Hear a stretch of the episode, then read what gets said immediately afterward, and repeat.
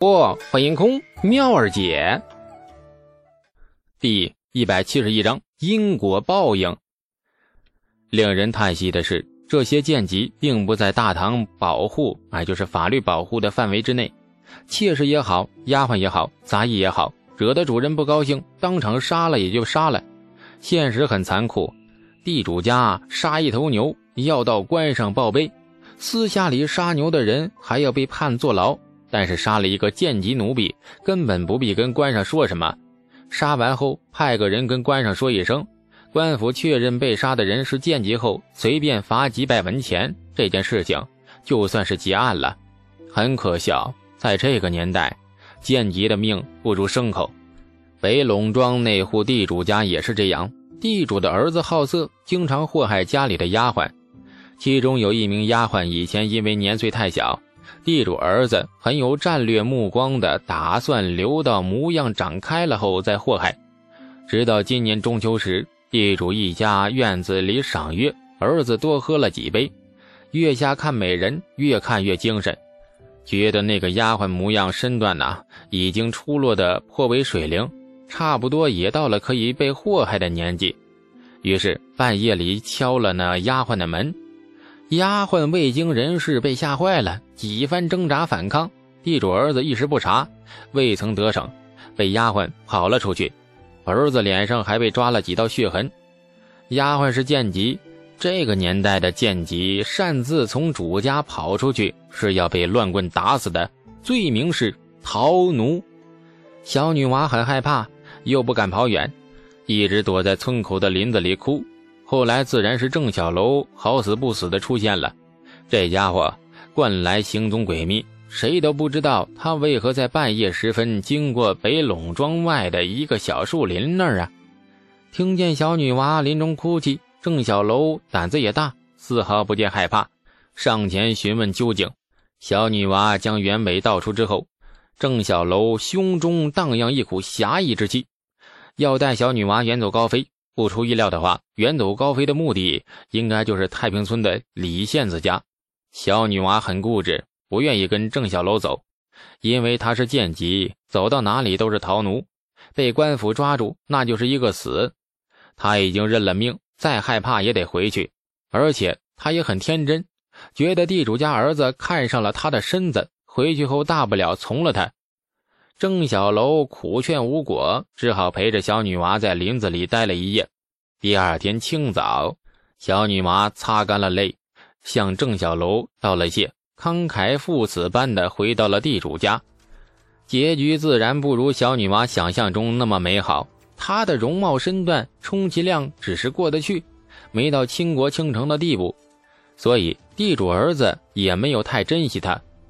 小女娃回到地主家不到一个时辰，便被地主儿子活活虐杀，那是真正的虐杀，不仅先奸后杀，而且将小女娃的手脚砍断，最后一刀割了脖子，小女娃才断了气。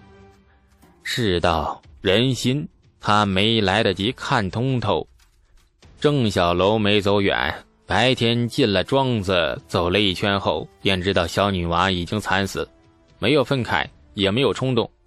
郑小楼回到林子，一直坐到了半夜，然后起身潜进了这地主家，将地主儿子手脚砍断，最后一刀抹了脖子，和小女娃的死状一般无二。因果循环，天报不如人报。杀完后，郑小楼大模大样的走出屋子，不知怎么想的，他根本就没有打算隐藏行迹。于是被巡夜的护卫家仆发现，敲锣打鼓的没能留住他。报了官之后，辛苦排查了好些日子，终于将凶手锁定在泾阳县子府。出了如此重大的案子，周县令自然不敢再顾及县子府的面子，匆匆的将郑小楼给缉拿押走。这案子细说完了，县衙内堂陷入了一片沉寂。周县令吕须看着李素，神情颇为的淡然。闯进县子府确实失礼，但是他也是秉公而行，自问没有半点不妥，更没有冤枉郑小楼。李素脸色铁青，他发现这件事情很麻烦，很棘手啊。杀了贱籍只要罚几百文钱，但是地主儿子不是贱籍，在官府眼里那是一条很珍贵的人命，欠债还钱，杀人偿命。更何况郑小楼已经痛快地交代了一切，这件案子根本没什么好说的。摆在李素面前，最好的选择便是扭头便走。郑小楼犯的事情，认杀认剐，李素绝不掺和，否则你不仅没站住道理，还有可能会引火烧身。救不救郑小楼呢？李素此刻心里很矛盾，他和郑小楼毕竟不算太熟。短时间里也没有生出多少主仆情分，更何况这家伙经常一副酷到没朋友的样子。好几次，李素都想叫王直把他骗进暗巷里敲他闷棍，让他摆上一张酷酷的脸才嘚瑟。这样一个人救他，值得吗？事情是怎样的本质已经不重要了，小孩子才看对错，成年人只分利弊。沉默了良久。周县令咳了几声，哎呀，下官如此处置，不知李县子觉得如何呀？若是丝毫冤枉贵府护卫之处，那下官愿与县子将道理分辨一二。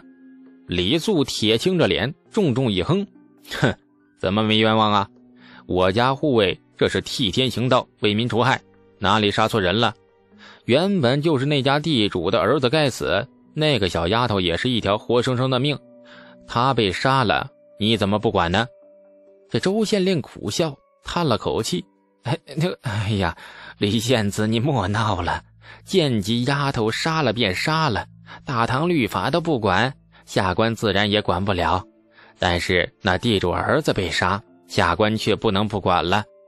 李县子，此事不可为，县子还是请回吧，莫沾了这件事情。”贵府护卫关在监牢里，下官会派人好生照料，一直到他上刑场，不会让他受委屈。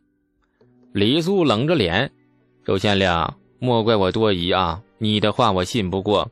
我想去牢里见见我家护卫，亲耳听到他说，我才相信。”哎，不行不行，贵府护卫已是死囚，不能见了。这李素顿时生疑。皱着眉盯着他上下打量。怎么说，我也是郑小楼的主家，他犯了事，连面都不让我见，这里面莫非有文章？周县令，我虽年幼，可也不是好欺负的。周县令苦着脸叹气：“谁敢欺负这位长安小恶霸呀？连得罪太子都不怕，我一个小小七品官，有几个胆子敢捋虎须啊？哎呀，罢了。”便让李献子心服口服，看看下官有没有在里面做文章。我这就派人领李献子去监牢探视，恕下官不奉陪了。周县令怒哼一声，起身便走。李素也起身，拽住了周县令的官袍锦绣。周县令，您是好人，真的呀。李素的语气和目光很诚恳。周县令哭笑不得。哎呀，李县子有话不妨直说。去年天花瘟疫，多亏县子相救，那泾阳县上下感恩，感感感感恩戴德。哎，下官开个方便之门，哎，算是还了当初的情分。好，我只问一句，此事可私了否？哎，不可。从古至今，吃官司都是一件麻烦事，最麻烦的是人命官司。李素也讨厌官司，任何形式的官司都讨厌。虽说人生在世，什么事情都要体验一下，方才不枉此生。但是吃官司这种事情，李素哪怕活了十辈子，那都不想去体验。可是李素无法指责郑小楼做的这件事情是做错了。人间总要有正义的，而且正义不是法律定的，每个人心里有一杆秤，正与邪自有评判。郑小楼用自己的方式评判了正邪。从内心来说，李素很认同郑小楼的判断：生命哪怕卑贱到泥土里，终究是一条生命，不应该像牲口一般被宰杀掉。既然认同他，李素就必须要救他。怎么不能私了啊？民不举，官不究啊！若是那家地主撤状呢？周县令摇头：“哎呀，不可能撤状嘛？死的是人家亲儿子，换了你儿子被杀，你会撤状吗？哼，我若生出这么个畜生不如的东西，趁早自己亲手掐死，免得麻烦别人吃官司。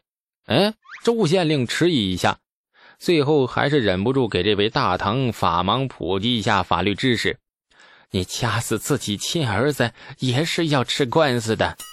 李素耐心被耗光了，监牢在哪里？我去看郑小楼。监牢就在县衙旁边，说是监牢，其实就是一座低矮的土房。牢房设在地下。一名官差领着李素和王庄，矮着身子走进牢房，拾阶而下。这刚跨进一步，李素便忍不住捂住鼻子，皱起了眉头。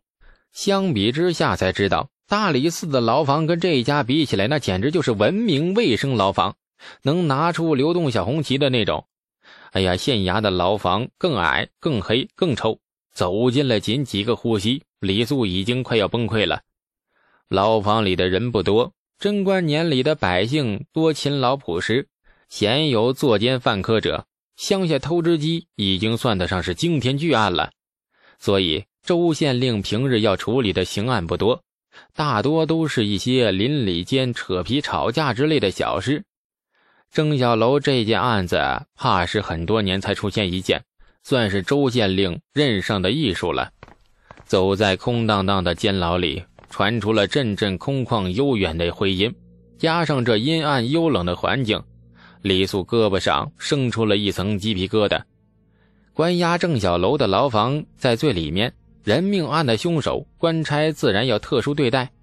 七拐八拐之后，李素终于见到了郑小楼。